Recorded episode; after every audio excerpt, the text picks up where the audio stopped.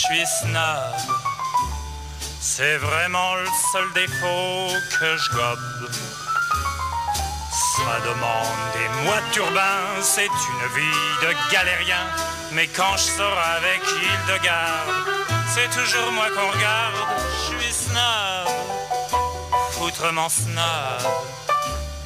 Tous mes amis le sont, on est snob et c'est bon. Muy buenas noches, queridos oyentes, queridos lectores. Otra vez acá en esta reunión, en este ritual de los días jueves, acá en este encuentro donde compartimos un poco de literatura, un poco sobre libros, reseñas, datos eh, de películas, de música, eh, un poco de cultura general, pero sobre todo enfocado a eh, lo literario. Em, bueno, hoy, en el día de hoy, vamos a, traerles algo un poco distinto, un poco nuevo, que todavía no tocamos en eh, los encuentros anteriores.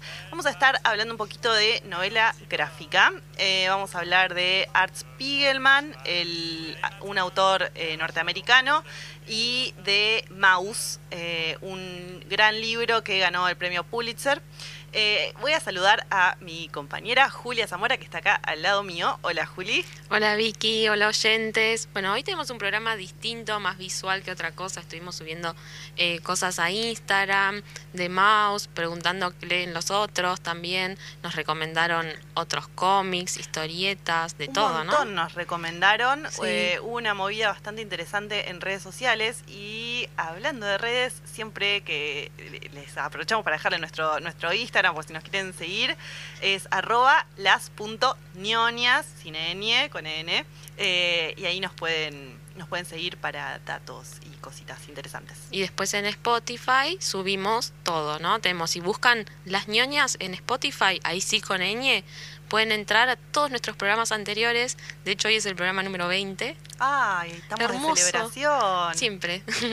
y también, si buscan musiquita de las ñoñas, aparece nuestra playlist especial de donde están todos los temas que están en nuestros programas. Por si ustedes están escuchando y dicen, uy, qué bueno ese tema, ¿qué será? Entonces van y está ahí.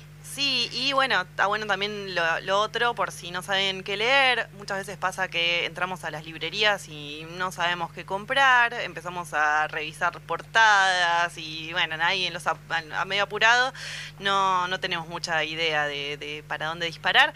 Eh, acá tenés un montón de recomendaciones eh, literarias disponibles como para ver por dónde encarás. Eh, así que nada, pasen, vean y lean. Y de hecho, si no se les ocurre y tienen ganas de hacer una lectura acompañada o en grupo o algo así que sea más enriquecedor, se pueden anotar en nuestro club de lectura, que ya hicimos el primero el mes pasado con... La hija única de Guadalupe Netel. Eh, no, con Ocean Wong. Ese es el del, el, de, el del Don Quijote. Lo, sí, sí, Don Quijote. Es verdad. Me quedó grabado. En ese participamos. ese participamos muy bien, claro. el eh, nuestro fue La Tierra Somos Fugamente Grandiosos. De Ocean, Wong, claro. Y ahora, este mes, vamos a estar leyendo Poeta Chileno de Zambra y también el, último viernes del mes vamos a hacer un encuentro por Zoom. El anterior salió increíble. Ah, porque no hablamos de eso, porque fue el viernes. Sí, y vamos a decir que es abierto, que es gratuito, todos pueden participar. Claro, nos tienen que mandar tipo su mail o decir, hola, quiero participar. Así después les mandamos el link de Zoom. Sí. Estuvo increíble el otro día. Estuvo, ¿Cuánto estuvimos? ¿Una hora y media más o? Sí, hablamos un montón. La, verdad es que siempre la, experiencia se enriquece mucho al ser... Eh, plural, así que bueno, están todos invitados. Em, después largamos un sorteito hace Nada, un par de minutos. Eh, siempre estamos regalando libritos que por suerte editoriales y, autores nos comparten. Y bueno, nada más placentero que para nosotros desde acá poder, eh, poder sortear, poder regalarles libros lindos para su biblioteca. Esta vez de poesía de eh, el escritor local Rey Bufón. Sí, aparte son hermosos los libros. Si pueden, si pueden meterse en nuestro Instagram a mirar el reel que sí, a participar, comenten con etiquetando a algún amigo y ahí ya, nada, ya están participando, lo vamos a sortear el jueves que viene. Y hablando del jueves que viene, em, ya tenemos la, novela definida, vamos a estar trabajando una novela diferente, nos vamos para es Rusia, ¿no? Creo que es, ruso el autor. Eh, Corazón de perro, vamos a estar em, vamos a estar trabajando de Mijail Pulgakov, una novela súper interesante, eh, divertida, distinta. Y además recortita, la verdad nadie tiene la excusa de, no llegar o algo, porque... Son 100 páginas.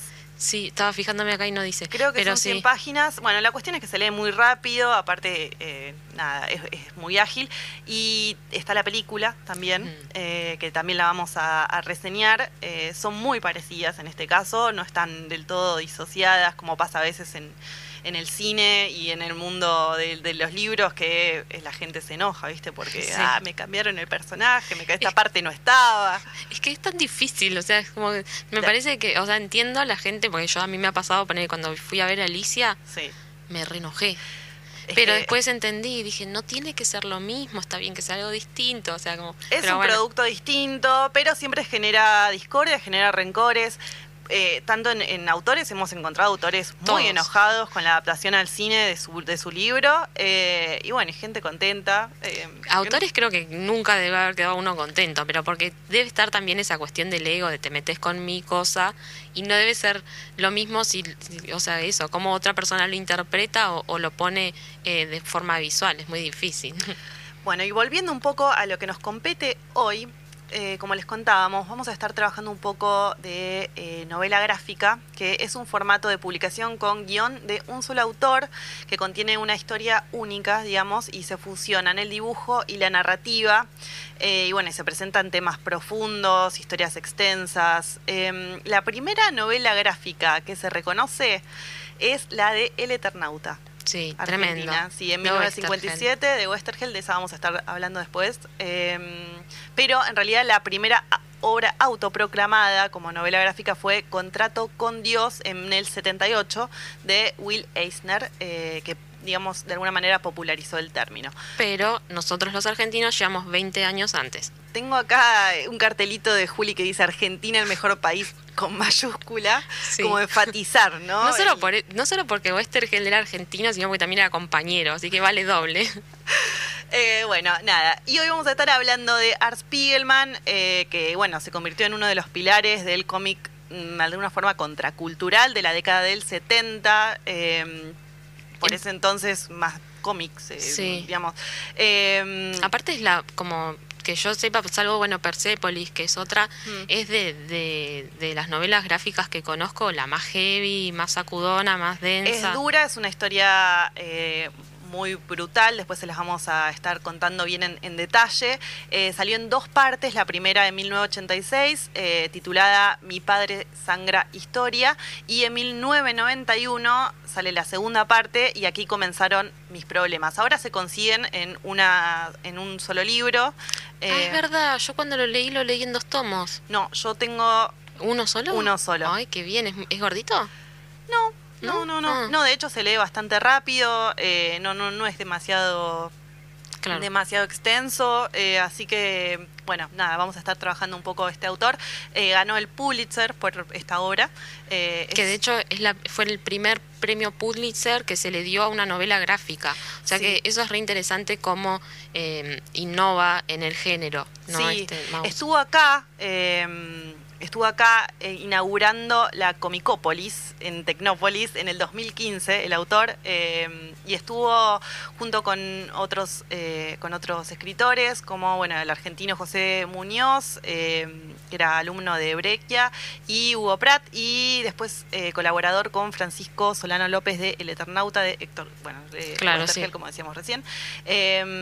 ahí no quiso hablar mucho de esta novela, durante un tiempo largo el autor estuvo como un poco reticente a eh, explayarse con respecto a esta obra y después eh, de un, hizo como un quiebre, ¿sabes cuándo? ¿Cuándo? Cuando vio que iba a ganar Trump. Y ahí dijo, no, necesitamos hablar de estas cosas, necesitamos eh, tener en cuenta los peligros que corremos como sociedad con determinados gobernantes y ahí empezó como a ser más abierto en algunas notas con respecto a, a Maus. Em, de hecho, él, claro, es verdad, porque después estuve chusmeando otras cosas que ha escrito y siempre tiene como una cuestión muy marcada anti, antiimperialista. Y de hecho tiene eh, eh, una novela gráfica que es sobre lo de las Torres Gemelas, sobre el atentado que también parece que es re fuerte Eh, y tengo entendido que él sí muchas veces dice como, no, no, yo no soy un ilustrador político, medio en chiste porque precisamente politiza y está muy bien un montón de cosas. Sí, sí, abarca temas siempre difíciles. Em, así que bueno, ya les vamos a contar un poco más sobre este libro en el bloque que viene. Ahora vamos a hacer una breve pausita como para darle ambiente a esta noche. Pónganse cómodos, quédense tranquis en sus casas tomando algo rico que en breve volvemos y les contamos un poquito más.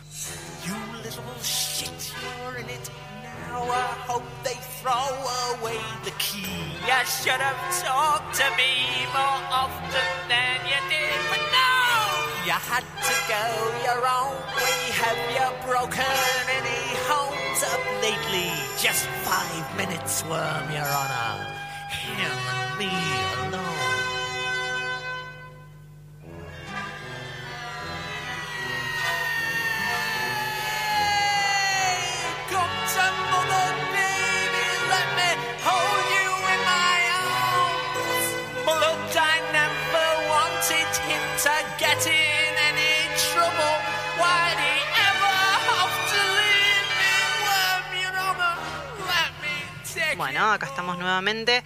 Un dato importante que nos olvidamos de mencionar eh, en el bloque anterior es que tenemos un entrevistado en el día de hoy. Vamos a estar hablando con el historietista eh, local eh, Andrés Farías. Era era compañero mío de la secundaria, así que me gusta mucho tenerlo en el programa de hoy. Em, bueno, si lo es como un reencuentro, qué lindo. un reencuentro, si lo quieren seguir en redes es arroba el Andrés Alberto, hace unas, unos dibujos preciosos, están buenísimos, son súper graciosos, así que vamos a estar hablando con él un poco sobre su proceso creativo y sobre cómo, nada, cómo labura. Eh, da talleres también, así que quédense Y es una llamada también internacional. Sí, porque vive en Uruguay. Segunda llamada internacional. Vive en Uruguay, así que vamos a estar hablando a Montevideo. Si no recuerdo mal, creo que él eh, vive allá. Así que, mm, bueno, quédense con nosotros, que si les interesa, si les interesa este formato, eh, tenemos muchas cosas interesantes para compartirles. Ahora vamos a hablar un poco de Art Spiegelman. Arti, le decían, nació en Suecia, pero... Estocolmo. Sí eh, pero su familia es judía polaca, eh, nació en 1948 y después vivió en Estados Unidos, por eso se considera estadounidense, pese a que haya nacido en, Suecia, ¿verdad? Sí. Eh, procedente del underground y consciente de las corrientes artísticas contemporáneas, se convirtió a principios de los 80 en uno de los más influyentes historietistas alternativos de su país. en Maus, que es la que vamos a trabajar hoy, precisamente lo que hace es una denuncia muy importante sobre el holocausto y esto tiene que ver, bueno, precisamente con la, experiencia familiar cercana. acá lo importante es que dice que un condicionante de la vida de Art Spiegelman es que uno de sus hermanos falleció en el holocausto judío. Él no estaba vivo, pero le pegó muy fuerte todo eso y sobre todo cómo impactó en su padre, en la familia. Entonces, eh, bueno, eso se ve todo en, en, la novela gráfica.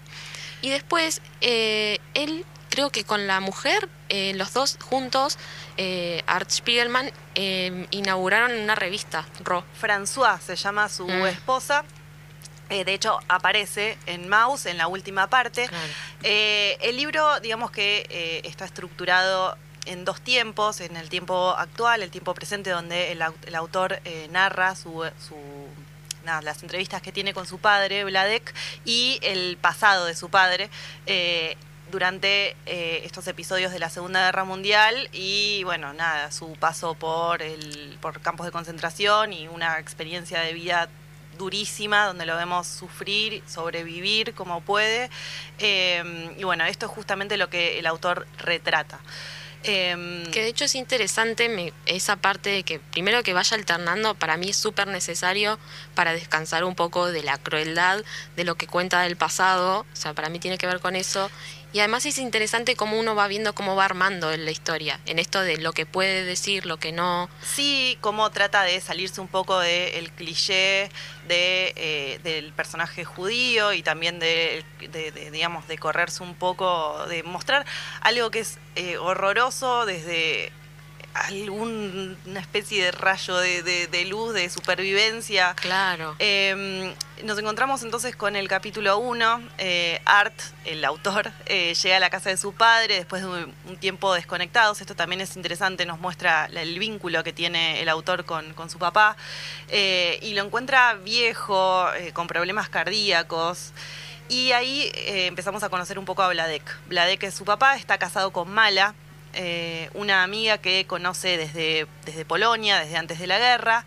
Y eh, bueno, después de, cenar, Art y Vladek se van a una habitación a hablar y el autor lo convence a su papá de contarle su historia de vida, como decíamos recién, y arrancan un ciclo de entrevistas que repasan eh, los momentos de, trágicos que, conforman gran parte de su juventud. Eh, cómo conoce a Anya, que es la madre de Art, la forma en la que se comprometieron. Claro. Eh, hay, hay, algunas partes muy interesantes donde Vladek, el papá, le pide a Art que no comparta algunos detalles íntimos del autor, pero él decide publicarlos igual y acá tenemos esta cuestión de lo, de, lo biográfico eh, y de hasta dónde los autores deciden mostrar y dónde no. Sobre todo porque ahí ya no estás tanto exponiéndote a vos mismo, sino a tu familia. Es distinto, ¿no? Sí. Eh, en 1937, entonces, nos vamos al pasado, Vladek y Anya, eh, que son la, pareja, los padres de Art, trabajan en una fábrica textil. Eh, la, la, pareja celebra, digamos, el nacimiento de su primer hijo, el hermano que vos recién hacías mención, Richu se llama. Y Anya tiene una especie de depresión posparto, así que la acompañan a recuperarse a una clínica, a un pueblo cercano. Y cuando vuelven, mm. descubren que la fábrica fue robada y probablemente por un grupo antisemita. Ahí ya como que empiezan a aparecer los destellos de, del incipiente nazismo. Mm. En 1939, Vladek recibe una carta del gobierno anunciando que el llamado a la guerra es inminente. Y ahí Anya se va con el bebé a un lugar cercano eh, junto con su familia como para tratar de resguardarse.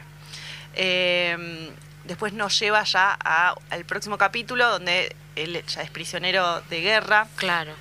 ¿Sabes qué nos faltó decir hasta ahora? ¿Qué? Algo muy importante. Sí.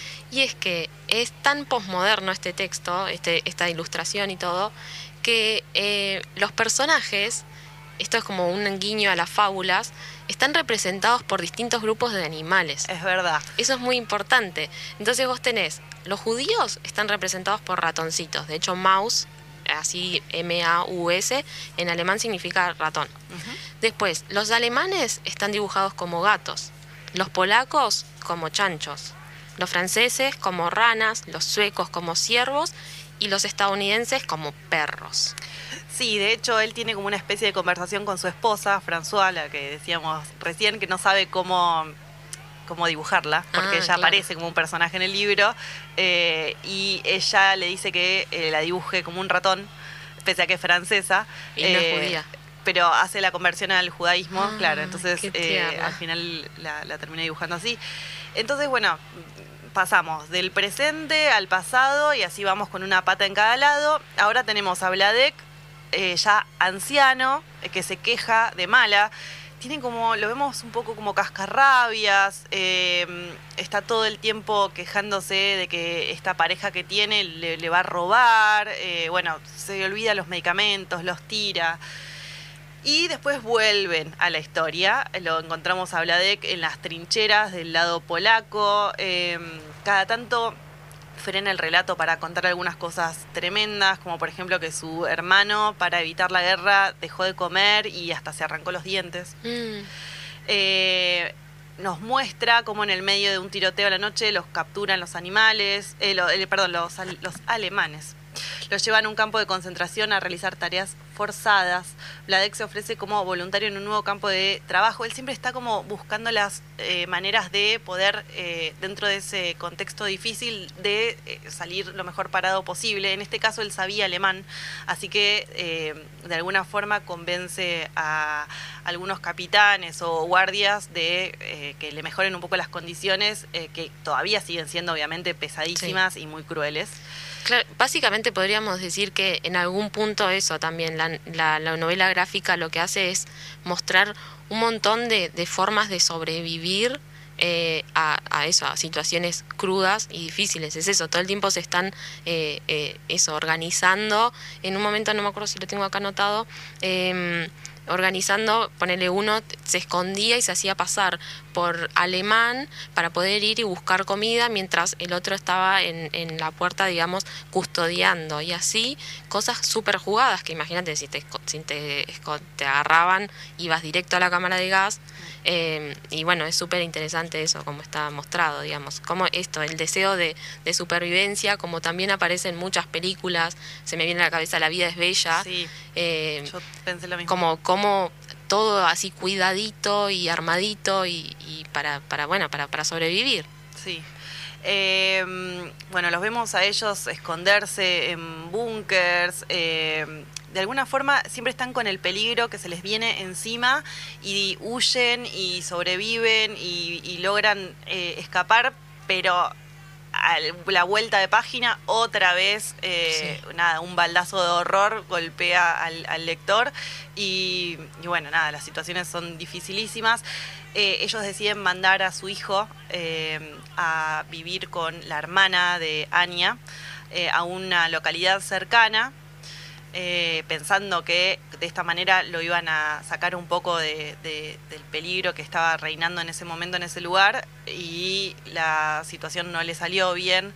Eh, en, ese, en esa primavera mataron a muchísimos Mm. niños y ante esa, nada, es- esa catástrofe la hermana decide suicidarse y mata a todos los niños que tiene a su, a su cuidado, así que en ese momento muere Richiu, no sé cómo Claro. pronunciarlo. eh, Sí, también es, uno es una- grandes, es una de las grandes tragedias. Esa es otra realidad también que pasaba mucho, que mucha gente decidía intoxicarse o algo, morir antes por, y evitar un montón de sufrimiento que no sabes que te pueden llegar a hacer, porque era terrible. Mo- Morirte de hambre era lo primero y después un montón de otros horrores. Eh, de alguna forma esto como que cierra la primer parte. Eh, recordemos que fue, eh, fue publicado en dos tomos. Empieza la segunda parte aquí y aquí comenzaron mis problemas. Eh, y bueno, y ahí sí, encontramos a Art de vuelta, de vacaciones con su esposa, François, como decíamos recién, eh, y Vladek, que lo llama diciendo que tuvo un ataque al corazón, eh, aunque después de un rato termina reconociendo que no, que es mentira, pero le revela que Mala, la pareja que de alguna forma lo cuida y que se lleva medio como perro y gato, se fue y lo dejó solo y se llevó los ahorros de él.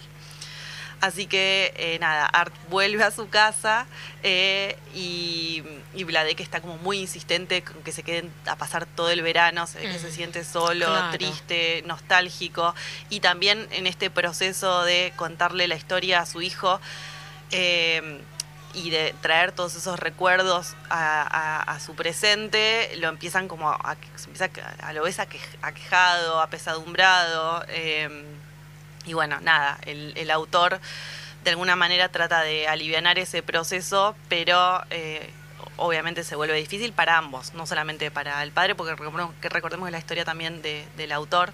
Claro. Em, y bueno, nada, eh, lo vemos a Vladek cambiando de oficios, escapando en un momento, los encierran en Auschwitz, ahí los separan. Sí. A Vladek y a Anya están en lugares diferentes porque hay pabellones de hombres y de mujeres. Él se trata de comunicar, sabe que las condiciones de ellas son bastante peores, les manda comida, hay todo un mercado negro de, alimentos.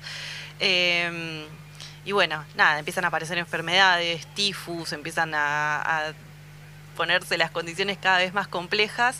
Eh, y lo que vemos es eso, un diario de supervivencia. Tal cual. Así que, digamos, podríamos decir que, que Mouse funciona como eso, un libro de, de memorias, es, es biográfico, es familiar, es histórico. Sí, pero a su vez como que de alguna manera dialoga un poco con el presente. Eh, uno cuando lo lee no, no siente que está, eh, está leyendo algo desactualizado, sino que eh, es, es muy conmovedor y es algo que, que es importante tener en la memoria para, por supuesto, nada, no replicar. Pero hay una escena muy graciosa, eh, graciosa y a la vez trágica, en la que sobre el final del libro eh, están yendo en el auto, ya en, el presente, está Art, eh, Vladek y, su, y, François. François va manejando, de repente hay un hombre negro que le pide que frene y, y Vladek dice, ¡ja! Está frenando. Eh, está frenando porque te lo pide un, hombre de color, un hombre negro. Como nada, en mi época eso no hubiera pasado jamás. O sea, así todo el germen del racismo, aún viviendo lo que vivió, lo traía encarnado. Sí, tal cual. Eh, así que, bueno. Eso es para debatir también. es, porque impresionante, me quedó grabado ese, ese pasaje porque la verdad es que eh, es, claro, para, sí, sí, para mostrar las fisuras de, la sociedad, cómo habiendo pasado lo que pasaste, igual uno sigue repitiendo cosas. Tremendo. Eh, bueno, ya casi es la hora de llamar a, tu amigo. ¿Vamos a escuchar un tema? Vamos a escuchar un tema eh, y después vamos a estar hablando un poco con Andrés Farías y de su trabajo.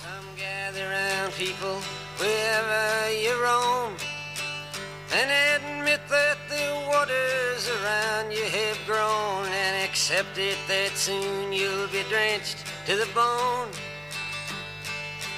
If your time to you is worth saving, then you better start swimming or you'll sink like a stone. For the times they are a changing.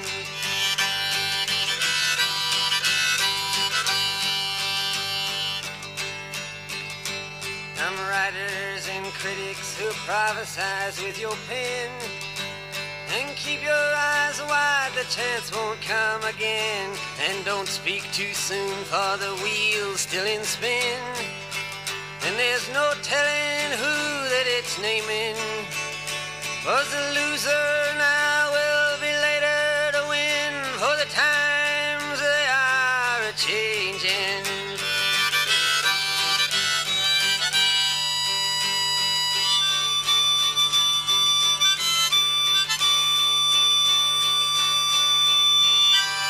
senators, congressmen, please heed the call. Don't stand in the doorway, don't block up the hall. For he that gets hurt will be he who has stalled. The battle outside raging will soon shake your windows and rattle your walls. For the times they are a changing.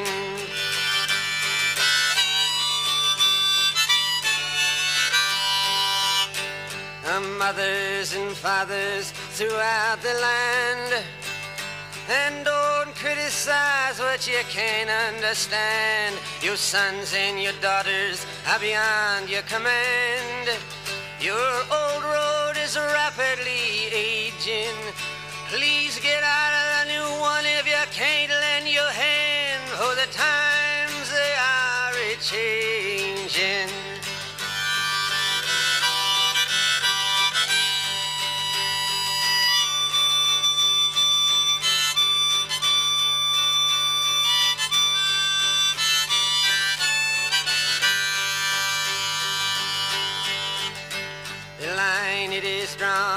the curse it is cast. The slow one now will later be fast, as the present now will later be past.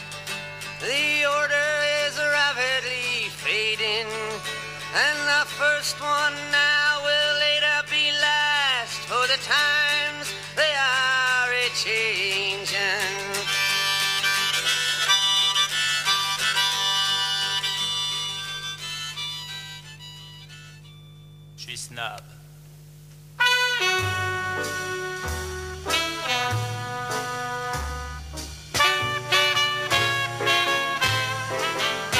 Je suis snob.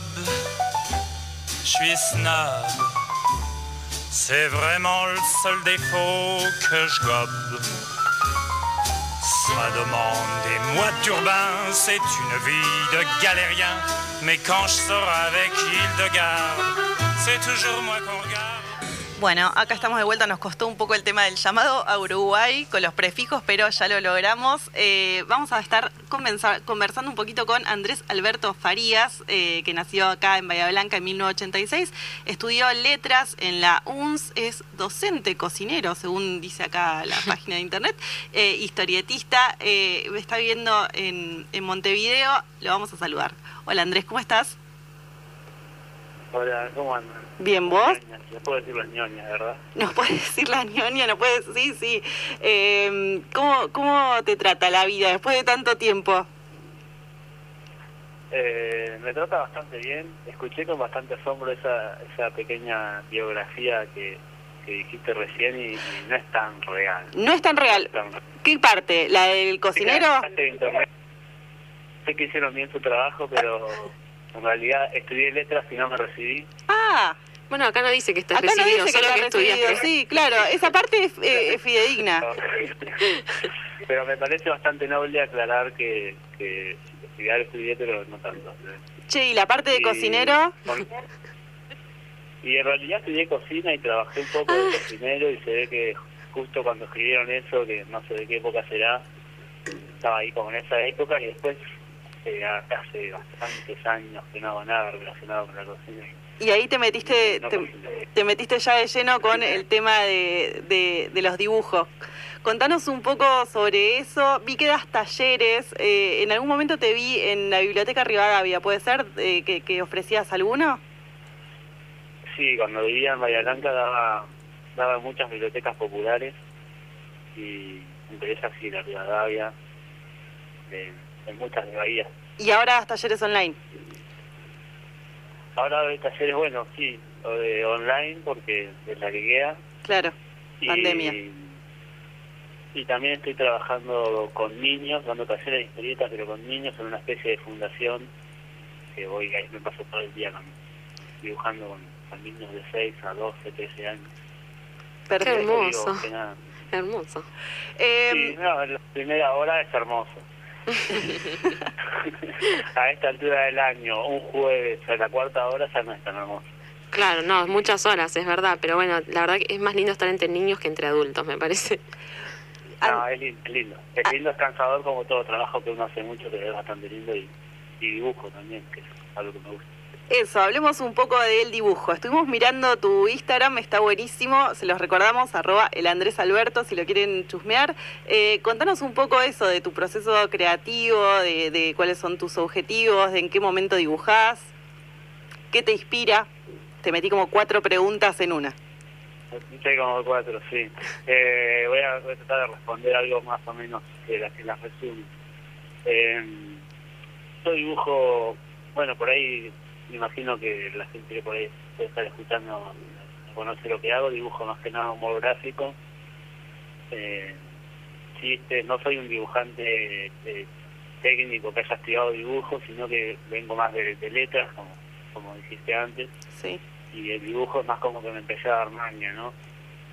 Eh, y la verdad que la inspiración no, no tengo una fuente de inspiración, los temas pueden salir de una situación ya sea cotidiana o mía propia o puede salir a veces de estar viendo una película y, y querer que algo sea distinto y hacerse el, el chiste como ese acto de de diversificar que es de una manera y vos quisieras que fuera de otra, ¿no? claro. O lo mismo leyendo o escuchando a alguien, ¿no? Claro, como Siempre- redibujar, redibujar la, la historia o las cosas. ¿Qué lees? ¿Qué te gusta leer? Sí. Eh, de todo, mira, me gusta leer, mira, acá arriba de, de la mesita donde estoy sentado tengo un libro que estoy leyendo ahora que es de Kurt Vonnegut. Ah, ahí sí la pegamos, entonces. Ahí la nota eh, estaba bien orientada, porque eran declaraciones tuyas que justo decían exactamente Sí. eso, que, que sos fan de Vonnegut. Y de Monty Python, que Ah, me bueno. encanta también. Monty Python, claro. A mí me pasó eso que al no, al no venir de... No soy un fanático de las historietas. Vieron que hay un personaje de Los Simpsons que es un tipo que tiene una comiquería y es súper fanático de las historietas y los superhéroes. Yo no soy tan de ese palo. Eh, soy más de leer, de consumir cosas de, de otros medios, como del cine o de la literatura o de la música. Ujú. Generalmente un poco relacionado con, con el humor. Bien, así que ahora estás leyendo a Vonnegut. Yo te quería hacer una pregunta. Andrés. ¿Qué, qué, qué pensás vos así eh, de la, del, del humor gráfico eh, como herramienta, sobre todo basa- no solo en la parte gráfica, sino eh, precisamente en la parte de humor, eh, para tratar temas difíciles, traumáticos, eh, con un poco de humor? ¿Cómo, ¿Cómo sentís que funciona eso? Eh, a ver, es, una, es una pregunta bastante bastante abierta, creo que tiene bastantes posibilidades. Para la gente que hace, que le gusta el humor, por lo menos para mí, pero que la, la gente que conozco que hace humor y que, le gusta el humor, eh, no es solo una característica artística, digamos, vos el humor en, en tu vida también lo usas medio de esa manera para contar para contarte las cosas que no te gustan y para sobrellevar las- los, los momentos de bajón, ¿no? Claro, eso de reírse de uno mismo para no llorar. Reírse de uno mismo, sí, o para o para sentirse mejor con uno mismo, transformarlo en un chiste y de repente algo que era un bajón, nada, es, es un buen tema para un chiste. claro. y, y supongo que también viene, estaba escuchando recién cuando terminé mi taller, escuchar lo que hablaban de Mouse, supongo que viene también por ahí la pregunta. Sí, Eh, y también está bueno eso, ¿no? Mouse, no sé si es de humor, digamos, aunque tiene algo de humor, pero sí tiene como ese recurso de, las de las caretas de, de los ratones, ¿no? Sí. Claro. Es como para poner un poco de distancia, ¿no? Entre el, el objeto tratado Claro, y... yo, yo creo que eso es fundamental para poder decir todas esas cosas que dice que son crudísimas, cosas que cuenta. pero te Uno pasó, No lo diga, si. Sí, decime. perdón, ¿te pasó alguna vez de estar haciendo eh, algún algún dibujo y, y, ah, pensar, bueno, capaz que es muy finito el borde, a veces con el humor, entre lo que se cae bien y lo que cae mal, ¿viste? Lo que puede generar enojo no. ¿Tenés en cuenta esas cosas o te las jugás directamente y decís, ya fue? No te condicionás en ese sentido. No, lo, lo tengo en cuenta como lo tiene en cuenta cualquier persona cuando está hablando, ¿no? Claro, Como, luego, si, está, si estás en un cumpleaños, no, no haces un, un chiste medio ofensivo para alguien que ahí, capaz que si estás en una reunión con tus dos amigos más confianza, decís algo de, de mi cumpleaños de 90 de la nona, no lo claro. Sí, sí. Pero Pe- no me percibo mucho. Sí me ha pasado alguna vez, hace poco hice un chiste que involucraba, eh, tengo como una serie que se llama Enciclopedia de Malas Combinaciones. Son todas cosas que, que combinan mal y una era, eh, no me acuerdo exactamente, pero era como el médico, era médico cirujano y, y tartamudo. Entonces el médico iba a dar una, una mala noticia y tartamudeaba y tardaba mucho. Nada, ¡Qué bajón! Me encanta, No. me encanta el humor, el humor Eh, absurdo. Eh, Claro, en realidad él decía, su marido está muy, está muy, está muy, pensaban que iba a decir muerto, y está, está muy lindo, le decía. No, no, no. es muy, Es muy bueno. tarado, si se quiere. Y- pero sí me escribió una persona me dijo, mirá, la verdad que el tartamuismo es una Uh. enfermedad, que- o, no me acuerdo cómo me lo dijo, la verdad. Claro. Pero sí que se sintió afectada y bueno, yo le contesté con sinceridad como si te lo dicen en un cumpleaños, che, no sé lo que decís. Claro. Claro. Yo dije, ah, mira, lo mío era muy absurdo, no, no pensé en el tartamuismo en serio, sino como una situación muy bizarra. Sí, pero bueno, No había nadie, meta. Claro. Estuvo en buenos términos la conversación. pero pasa mucho eso con, con el humor, de nada, herir susceptibilidades y siempre hay un grupo que se va a sentir este, afectado. Eh, incluso en, en uno de los, de los programas tratamos la novela de Welbeck, Su misión, en el que se habla, en que hablamos un poco del, del episodio de Charlie Hebdo. Eh, eso ya como nada, como, como la- la- lo exagerado, ¿no? Como, como lo que- lo peor que puede llegar a pasar, pero es algo que está muy vigente dentro de, de esta cuestión del humor, Sí. Eh, el el límite, viste, de, de cruzar o, o no, y hasta dónde se condicionan los los escritores en, en ese sentido. Claro, y, y ya que ya que estamos hablando de humor, ¿te gusta así algún humorista para recomendar que te guste, que te inspire o, o- o que compartas más o menos el sentido del, hum- del humor?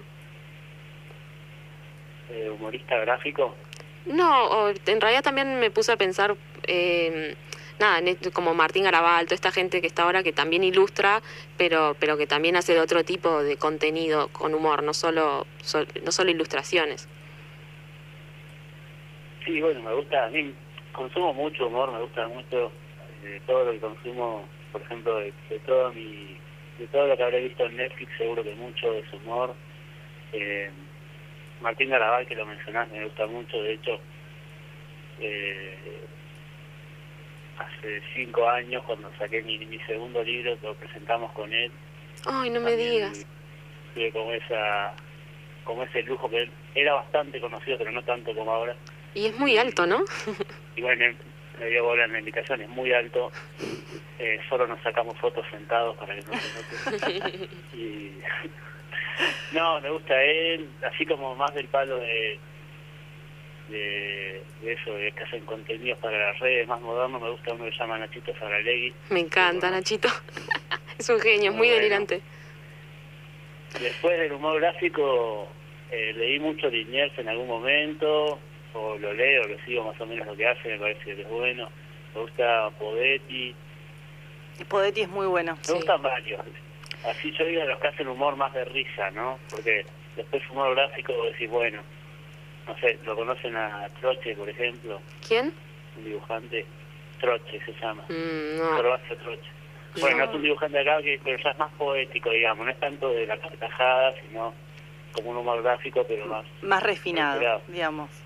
Eh, tengo, estoy leyendo acá que, eh, decime si me voy muy atrás, que dirigiste una editorial, Chin Chin. No sé si querés contarnos un poco de esa Sí. experiencia, ¿cómo Este te fue? un proyecto bastante, bastante local, bastante poco ambicioso, digamos. Sí, Hicimos algunos libritos medio pancineros, eh, creo que fue 2012, 2013. 2014 María Blanca. tengo acá en... Internet le gana la memoria. cinco títulos de historieta un poco- de diferentes autores.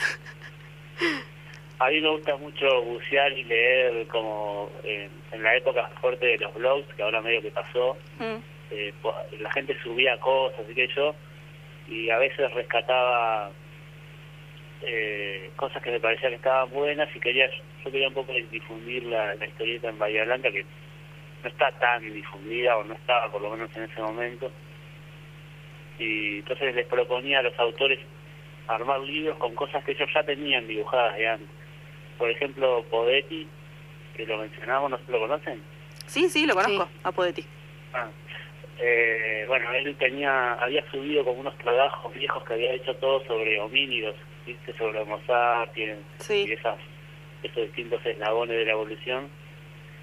Y eh, fue un trabajo que él hizo, que quedó en la nada, que al final nunca salió, y lo tenía ahí subido un blog y se dijo, bueno, esto está bueno para hacer un libro. Mm, Entonces el arreglo de la editorial era, usamos cosas que no le dan tanto trabajo al autor, ¿no? Pues ya lo tiene medio hecho, los vendemos a precio de costo, que eso lo decimos, libros provarianos.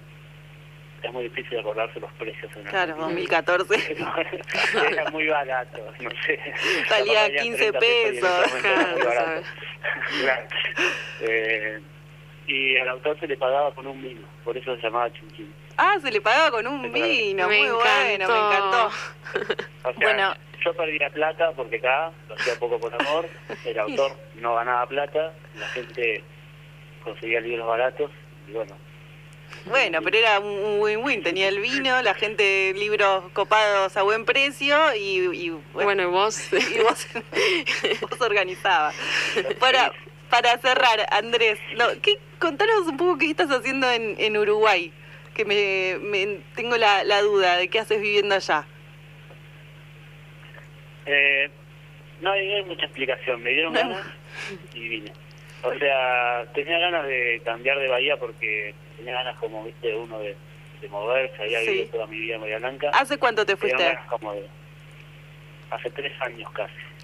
Bien. ¿Sabes qué? Creo que, tipo, muy poco antes de que te vayas, estuve en, tu casa, en tu terraza, porque estabas vendiendo libros ah, y, y, y estuve en la última fiesta del postre que se hizo. Así que Em, ah, bueno, que él organizaba en su, en su terraza todos los años la fiesta del postre y todo iba, todos iban y tenían que ingresar con un postre que después se votaba. ¿Vos llevaste postre, Juli? No, yo entré con otra persona ah. que fue, yo imagínate que no. Eran, era un postre por dos personas y yo fui con otra persona que hizo el postre por las dos. De, de garrón ahí. Pero probé todos. Bueno, ¿y qué, qué tal vivir en Uruguay? ¿Está bueno? Está bueno, sí. Vivo a una cuadra de, del río, y me gusta mucho. Montevideo es una ciudad que me gusta mucho. También por eso vine y tenía dos grandes amigos viviendo acá, mm. Nica y Gonza. Y, y bueno, tenía ganas de cambiarme, no tenía ganas de ir a Buenos Aires y me pintó venir acá y Perfecto. estoy contento. Corta la bocha. Te pintó y te fuiste. Ya te vamos a estar pidiendo alojamiento. Yo iba a estar muy cerca de Argentina, pero en realidad no es tan fácil. Claro, ahora se complicó, ¿no? en el plan era mucho más fácil. Claro. Eh, bueno, Andrés, nos vamos a estar despidiendo, que ya casi tenemos que cerrar el programa. Te agradecemos muchísimo tu participación. Me alegro muchísimo de este encuentro después de tantos años. No quiero ni pensar cuántos. Ah, un montón. un montón, no damos a la cuenta. Eh, bueno, nada, te vamos a, dejar libre ya. Y, y bueno, nada, seguimos en contacto. Bueno, muchas gracias por, gracias a vos. Bueno, saludos, adiós. Bueno, estábamos hablando con eh, Andrés Alberto Farías, lo buscan en redes, el Andrés Alberto. Eh, Hermosa charla, me muy interesante la conversación, todo lo que nos, todos los que nos contó y si no lo conocen, eh, entren a su Instagram que les va a copar el contenido. Bueno, vamos a hacer una pausita muy corta y ya volvemos con el último bloque.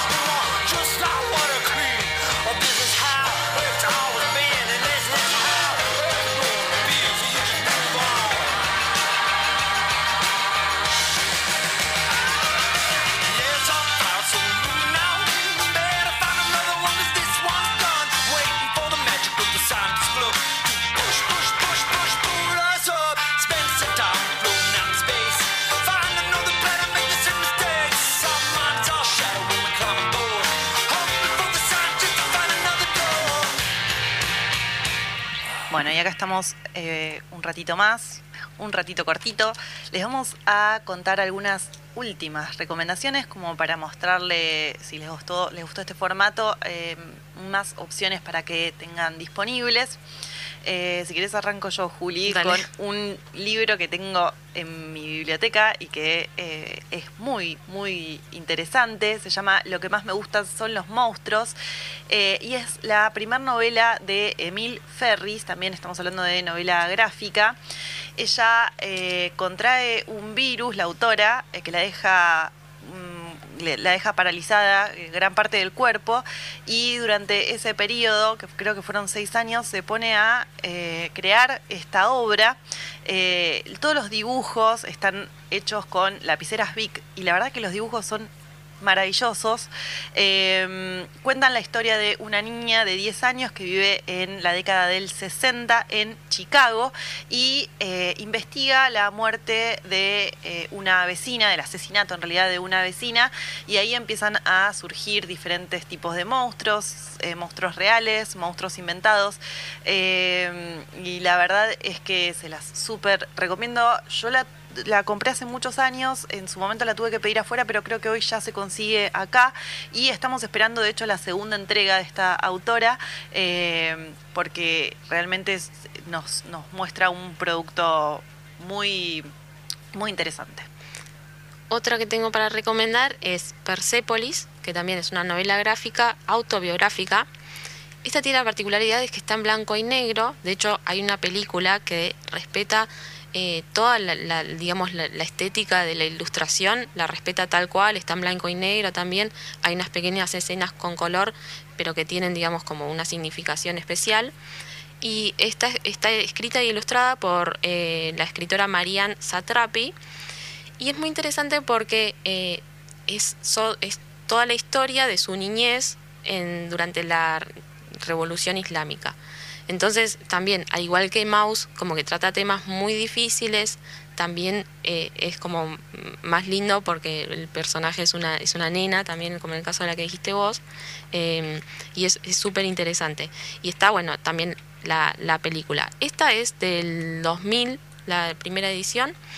Em, y bueno, y la del 2007 es eh, la película que está adaptada. Sí, y después tenemos uno más acá para recomendarles que se llama Ghost World, o sea, Mundo Fantasma, eh, de Daniel Close. Eh, y es un cómic escrito e ilustrado por este autor que fue publicado en junio del 93 y marzo de 1997 en los números 11 y 18 dentro de la serie de cómics eh, y bueno, fue publicado por primera vez en formato de historieta en el 97, como decíamos recién. Este es genial, es súper divertido, también tiene la adaptación de la película, que la adaptación está bárbara, ahora no sé bien de qué año es, pero actúa Scarlett Johansson y Steve Buscemi, muy, muy de joven. Es como es una comedia negra, tiene un humor muy particular, los personajes son muy particulares, muy extraños, muy excéntricos. De hecho, bueno, hay una escena de la película que es muy conocida, ahora no, no la voy a buscar, eh, pero bueno, tiene como una, una cuestión así, esto de Ghost World tiene también que ver con eh, los vínculos sociales, con un montón de cosas así de, de, eso, de cómo se relaciona la gente eh, y es, es muy divertida. ¿Cómo están siempre vinculados, no? El tema de, lo gráfico, el humor gráfico a veces y, lo, oscuro. Digamos, que era algo que le preguntábamos recién a Andrés, cómo se usa este recurso de de llevar a lo gracioso algo que tiene un trasfondo denso eh, y, pantanoso. Es que, el humor tiene esto, viste, de que es catártico también. Hmm. Entonces uno, eh, por eso también es interesante como tratamiento o, eh, de, lo, de lo conflictivo, de lo difícil, el, el humor es, es interesante, digamos, es, es una forma de, de entrar desde otro lugar, no tan traumático, pero igual. Pero eh, como, recién preguntábamos, eh, es jugado. O sea, me imagino que para el escritor, que encima tiene todo ese laburo de dibujar, digamos, y está muy encima de, de, la obra, eh, me imagino que debe resonar un poco en su cabeza la de, uh, me estaré metiendo en un quilombito con y este... para mí si te pones a pensar en todo esto terminás no haciendo nada, porque como decía él, o sea, o vos, no me acuerdo quién lo dijo, eh, no podés dejar a todos contentos, siempre alguien va a salir como... que va- Ofendido. Sí, vas a estar, alguien va a tener una susceptibilidad. Eh, sobre todo eso, si uno se lo toma como algo personal y no entiende que, que, bueno, que lo estás tratando desde el humor. Sí, pero a veces con esta cortina del humor se puede... ¿Se Sí. puede hablar de cualquier cosa? No, para mí, no sé, no sé. No sabemos por eso, es un límite muy difuso. eh, se los dejamos a ustedes, oyentes, para que lo piensen, para que lo piensen en sus casas. Eh, vamos allá a estar cerrando esta programación de hoy. Muchísimas gracias por acompañarnos. Recuerden que la semana que viene vamos a estar trabajando Corazón de Perro, libro y película. Si no lo conocen, está buenísimo. Vayan a googlearlo. Eh, los dejamos con las chicas de Agenda Bahía, que como siempre nos traen el panorama cultural local. Eh, y bueno, nada, esto ha sido todo por hoy. Eh, gracias por estar con nosotros durante esta hora del día jueves.